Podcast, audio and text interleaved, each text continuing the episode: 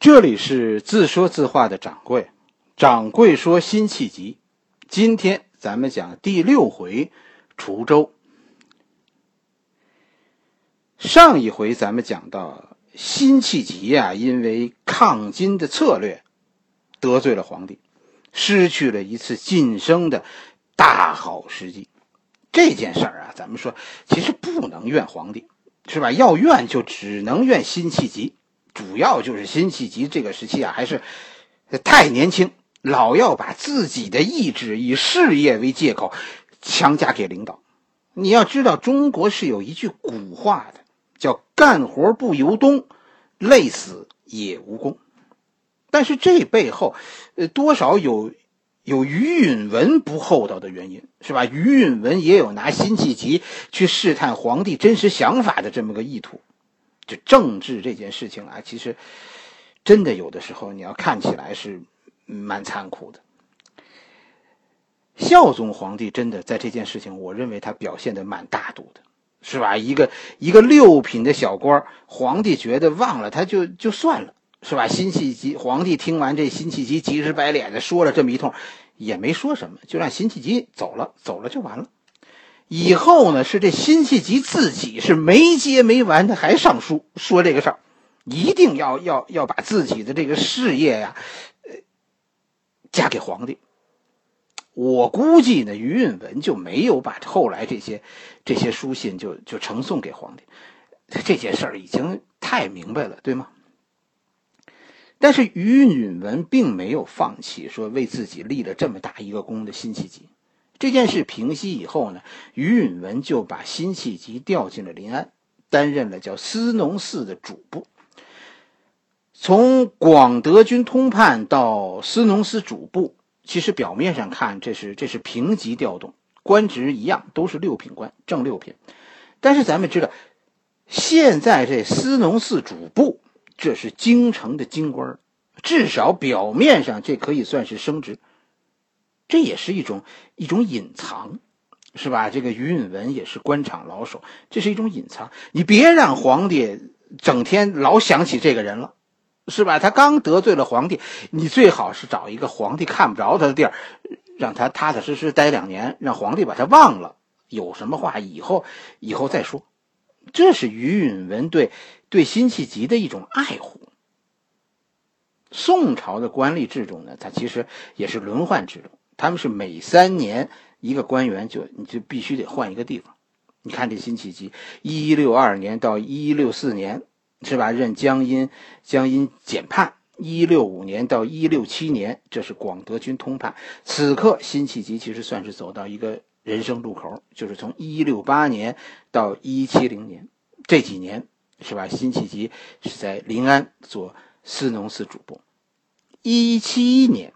是吧？这是三年政府工作期满，辛弃疾呢被外放，外放到哪儿呢？到滁州担任知州。滁州知州，显然我跟你说，这是精心布置的一局棋。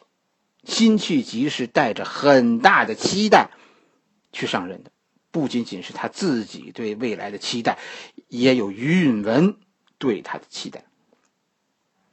知州。这是一个类似于咱们现在就是说叫什么叫地级市的市长这么一个职务，任期三年。虽然从一六五年开始，辛弃疾就就是就是六品官，到现在还就六年了，是吧？还是六品，但是权力可是不一样的，是吧？作为一个地级市的市长，你手中所拥有的权力和你做那个司农司的主簿，那权力是不一样。其实一步一步的呀，这个咱们看着辛弃疾是在按部就班的往上走，在积累着所谓的所谓的政绩，是吧？将来有一天要要提拔这个辛弃疾的时候，你看，你看辛弃疾，辛弃疾在军队里干过，是吧？在农业口也干过，还在地番上锻炼过，哎，这就是以后辛弃疾的所谓的政绩。我们上一回讲过，是吧？辛弃疾那个老丈人范大老爷当县令被人查，那你说他的女婿现在当知州，哎，会不会也有人查他呢？滁州啊，当时的情况很复杂，但是呢，正是因为这个地方糟糕，才才说明这是于允文在栽培辛弃疾。为什么这么讲呢？这是展现你才华的机会，是吧？要是把你派到一个四平八稳的地儿，你能搞出什么名堂？只有把一个糟糕的地方治理好，这才说明你的真才学。关键我告诉你，在于如果背后有人支持你，你没有干不成的事情。这就是给你一个向上走的机会。一般来说，辛弃疾在滁州，是吧？咱们的史书也好，你看这个《宋史》当中也好，以及咱们日常生活中，你看到大家给你讲辛弃疾的时候，都这么说：辛弃疾在滁州展现了个人的能力。我跟你说，我不这么看。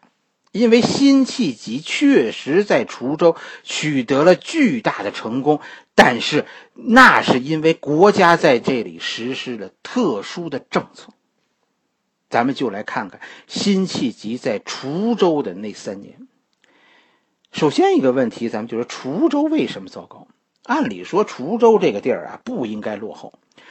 滁州地处一个交通枢纽，自古这儿就是交通要冲。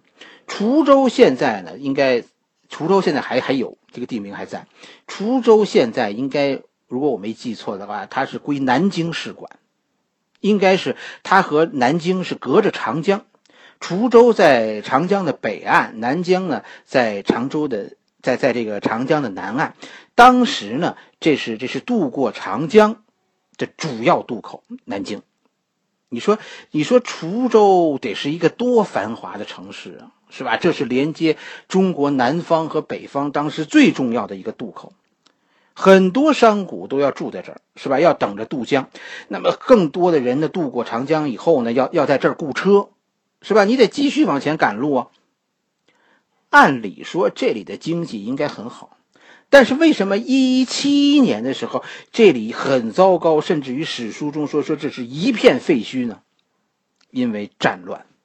滁州当时几乎因为战争被夷为平地，整个滁州辛弃疾去的时候，很多人当时都住在简易房里，就勉强能遮风挡雨，哎，就是那样一个一个一个乱七八糟的城市。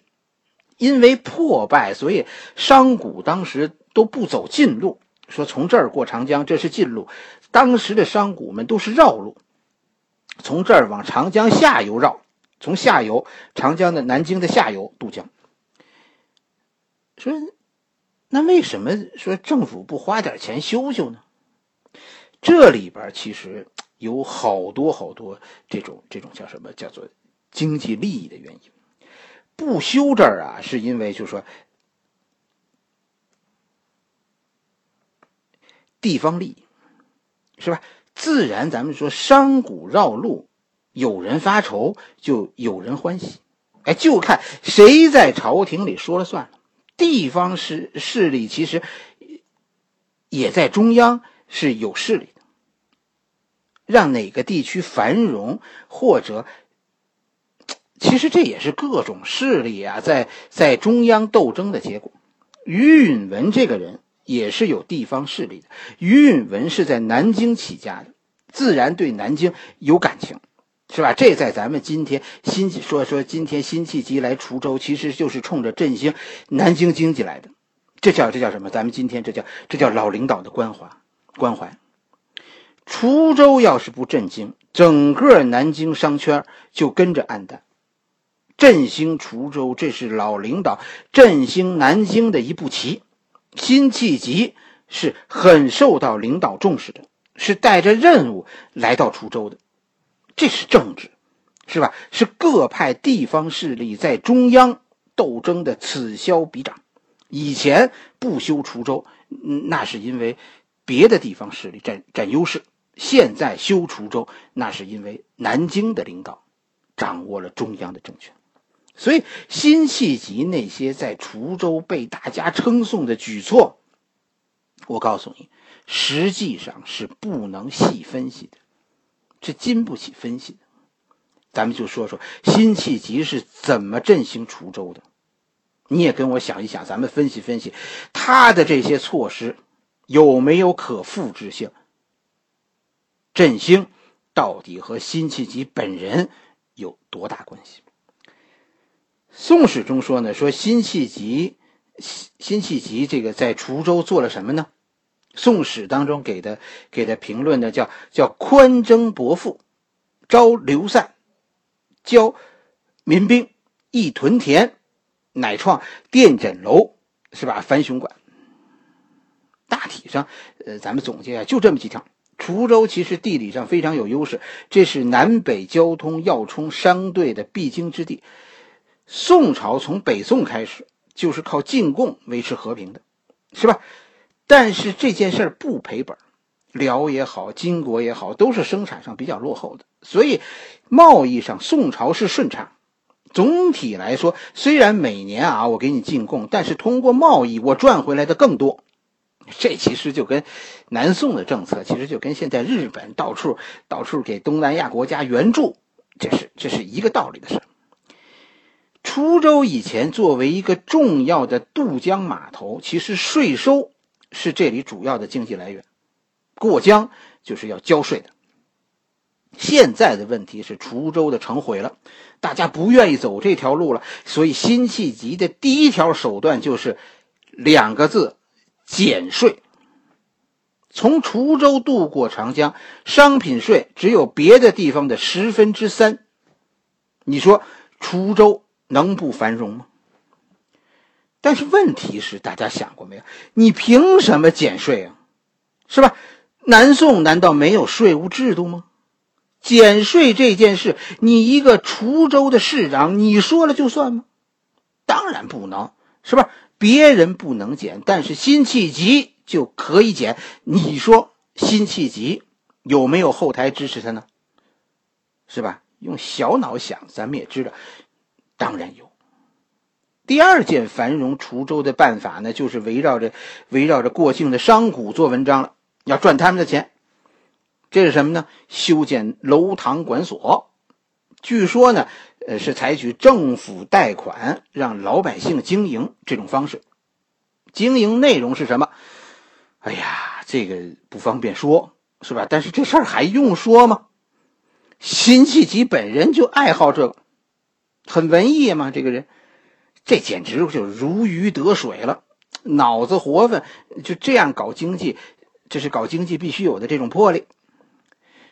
你说走滁州，是吧？咱们现在不但税少，而且啊，这这各种设施啊都都很齐全，而且这些呢，哎，都是得到得到政府保护的。哎，在滁州这些事儿，呃，都是政府保护的，他不会被人。被人抓走罚款，于是滁州的娱乐事业迅速发展，商贾云集，就消费呗。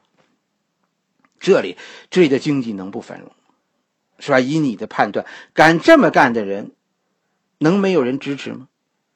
政策上的事儿咱们先不说，给老百姓贷款修妓院，钱从哪儿来呀？你借钱给老百姓干这个消费场所，这钱从哪儿来？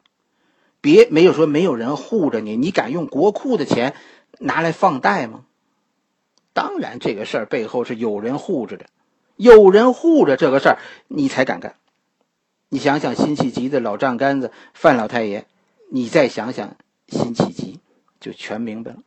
宋朝不是没有政策，不是没有法律，但是只要有人护着，你就能创造经济奇迹。第三条就是户籍制度改革，辛弃疾的政策，谁来我这儿，我给你上户口，是吧？上户口事小，我租地给你种。于是呢，四下流民聚集，一年滁州就实现了户有余粮。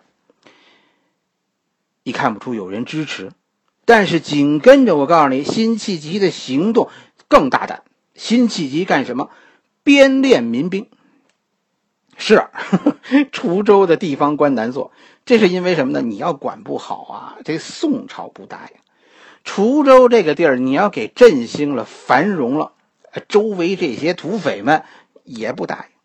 编练民兵，是吧？哎，保卫家园，一步一步，好政策，再加上辛弃疾个人的性格，整件事做的叫滴水不漏。